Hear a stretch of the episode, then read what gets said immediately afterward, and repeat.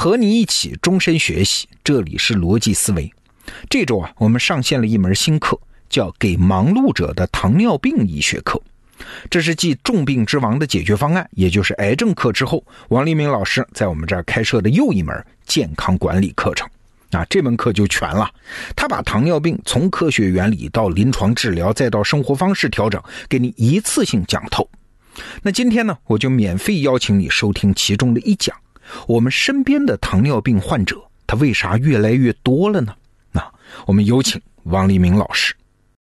你好，我是王立明，欢迎来到我的得道课程《给忙碌者的糖尿病医学课》。你可能有这样的感受啊，早些年糖尿病还是个挺陌生的名词儿，但是近年来好像身边越来越多的人都得上糖尿病了，而且绝大多数还都是二型糖尿病，这是为什么呢？首先，我得说你这种感觉是正确的。二型糖尿病人确实是越来越多了。在咱们中国，二型糖尿病的发病率在过去三十年增长了一倍，现在全中国糖尿病患者已经超过了一亿一千万人。这种快速增长的趋势不光中国有，实际上整个发展中国家圈比如印度、印度尼西亚、巴西、墨西哥等等，都能看到类似的趋势。这是为什么呢？上一讲我们已经讲到。二型糖尿病应该是一种和现代生活方式密切相关的疾病，但是你肯定更希望知道，到底现代生活方式当中的什么问题，通过什么方式导致了二型糖尿病呢？我先直接说答案，其中一个重要的原因就是越来越多的肥胖，肥胖是导致二型糖尿病最重要的风险因素。我们可以从两个层面来理解肥胖和糖尿病的关系，首先。大规模的人群研究早就发现，糖尿病和肥胖有非常高的相关性。在世界范围内，超过百分之九十的二型糖尿病患者超重，甚至呢患有肥胖症。反过来呢，如果一个人的体重超重、身材走样，那他患上二型糖尿病的概率也会提高至少三倍。关于肥胖和糖尿病之间的相关性，最有说服力的研究来自于生活在太平洋小岛上的居民。以美属萨摩亚的居民为例，这些南太平洋的岛民祖祖辈辈靠海吃海，但是呢，在第二次世界大战之后，便宜的加工食品，比如罐头、薯片，还有火腿，大量的进入这个小岛。在过去半个多世纪里，这个小岛上的居民迅速吃成了大胖子。在那儿，肥胖症的发病率高达百分之九十，是不折不扣的世界第一。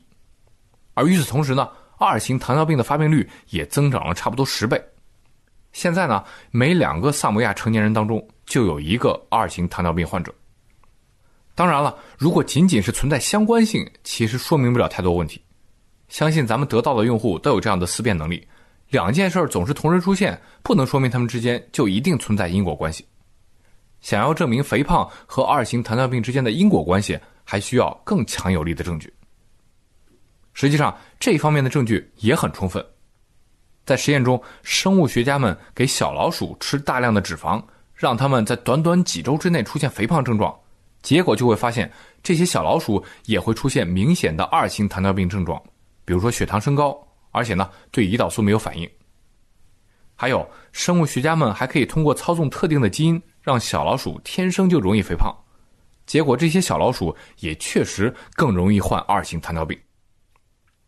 所以呢。肥胖确确实实是诱导二型糖尿病的直接原因之一。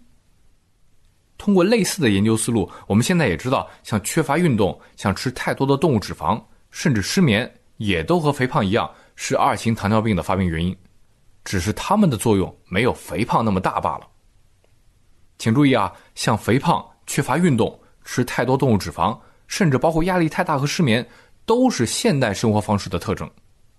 所以我们可以说啊。二型糖尿病的增多是现代生活方式导致的。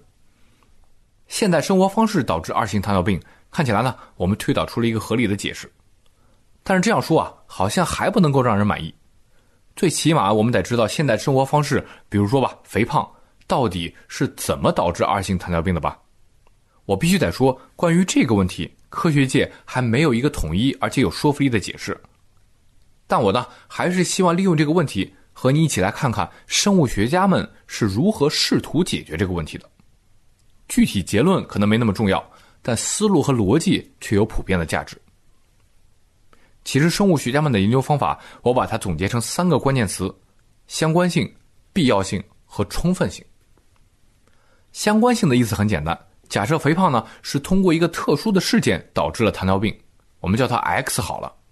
那我们应该看到，只要肥胖和糖尿病发生，X 就会出现，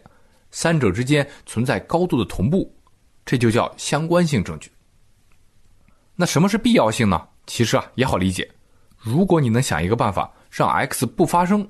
这样呢就能阻止糖尿病的出现，那就能证明 X 对于肥胖引起的糖尿病是必不可少的。而充分性的含义呢和必要性恰好是相反而且互补的。如果你能想一个办法直接让 X 发生，结果就会让动物患上糖尿病，那就能证明肥胖通过 X 直接引起了糖尿病。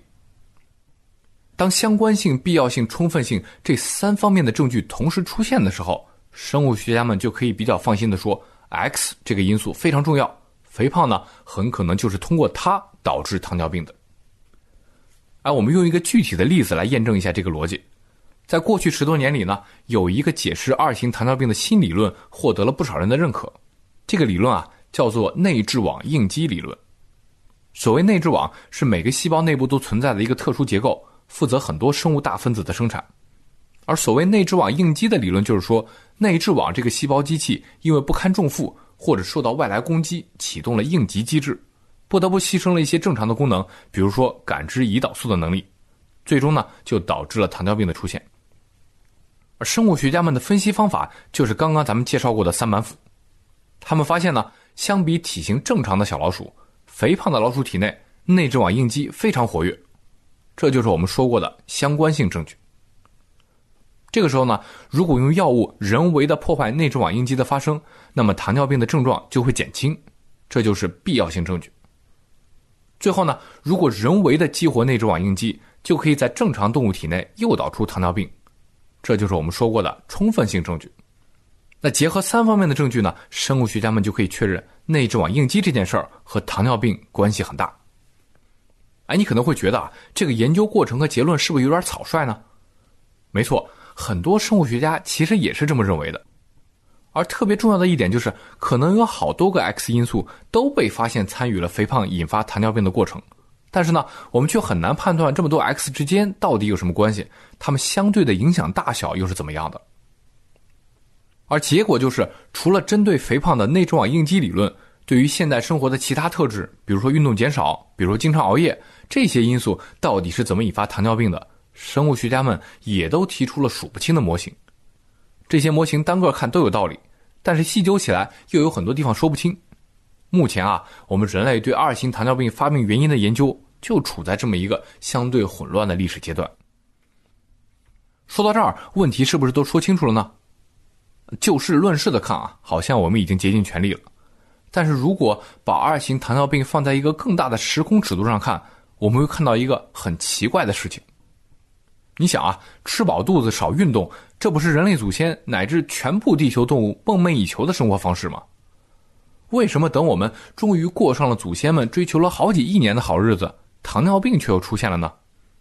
难道生物学规律压根儿就不允许我们过好日子不成？想要真正回答这个问题啊？我们得从生物演化的角度来分析。在自然选择的漫长历史上，生物最重要的目标就是保存自己、繁殖后代，因为只有那些能够存活下来并且成功繁殖后代的生物，才有机会把自己的遗传物质流传下来。而对于地球上的动物来说，想要生存和繁衍，首先需要满足的就是身体的能量需求，吃下去的能量得大于或者等于身体的消耗，否则很快就会饿死了。但是我们知道，在大自然里，食物并不是随处可见的，而能量呢，又是身体的一个刚需。因此啊，对于所有的地球动物来说，想尽办法扩大能量输入，减少能量输出，就是唯一的生存之道。很多你习以为常的习惯，可能都和这个生存大目标有关。我们为什么闻到烤肉的香味就走不动道？为什么吃的再撑也能再吃一个牛奶冰淇淋？就是因为烤肉、冰淇淋都是富含能量的超级食物。我们为什么吃饱了就不想动，得有强大的毅力才能坚持健身呢？这是因为运动要消耗能量，而我们的祖先本来还要留着这些体力来抓羚羊、躲避老虎呢。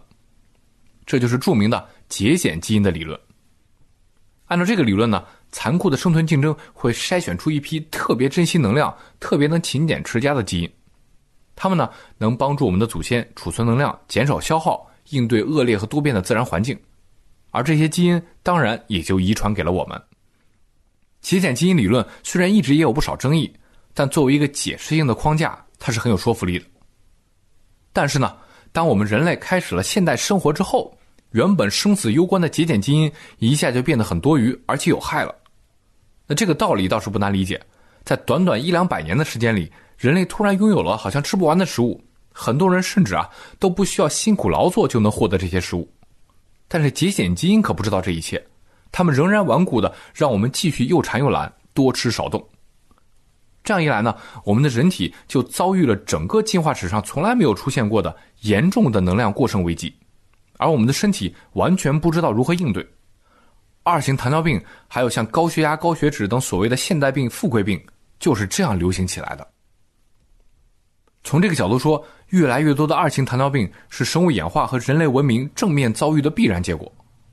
而这其实也就意味着对抗二型糖尿病。本质上是在和基因赋予我们的本能对抗，可想而知，这一定是一场艰苦而且异常漫长的战斗。最后，我来简单总结一下这讲的收获：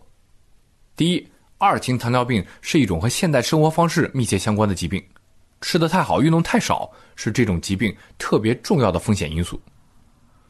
第二，从微观上说，生物学家们提出了一系列理论来解释为什么吃得多、动得少就可能导致糖尿病，比如说著名的内质网应激理论。第三，在演化的大尺度下，节俭基因理论告诉我们，人体当中蕴含着一批特别勤俭持家、珍惜能量的基因，这些基因让我们少动多吃，乃至啊会在现代世界得上糖尿病。我是王立明，我们下一讲再见。好，内容听完了，我是罗胖，非常感谢王黎明老师为我们的用户精心打造了这门给忙碌者的糖尿病医学课啊！你只需要花上很短的时间，就可以将糖尿病最主流的知识一网打尽，而且还能了解到人类医学研究的很多心法，推荐你关注。另外呢，也欢迎你点击咱们得到 APP 首页的全部分类按钮，访问医学和健康频道。那儿有什么癌症、心脏、牙齿、皮肤、睡眠等等十七门健康管理课程啊！另外还有一百零一本听书产品，二百五十三本电子书在那儿等你，推荐你加入学习，或者送给你身边需要的朋友。好，谢谢大家，逻辑思维，咱们明天见。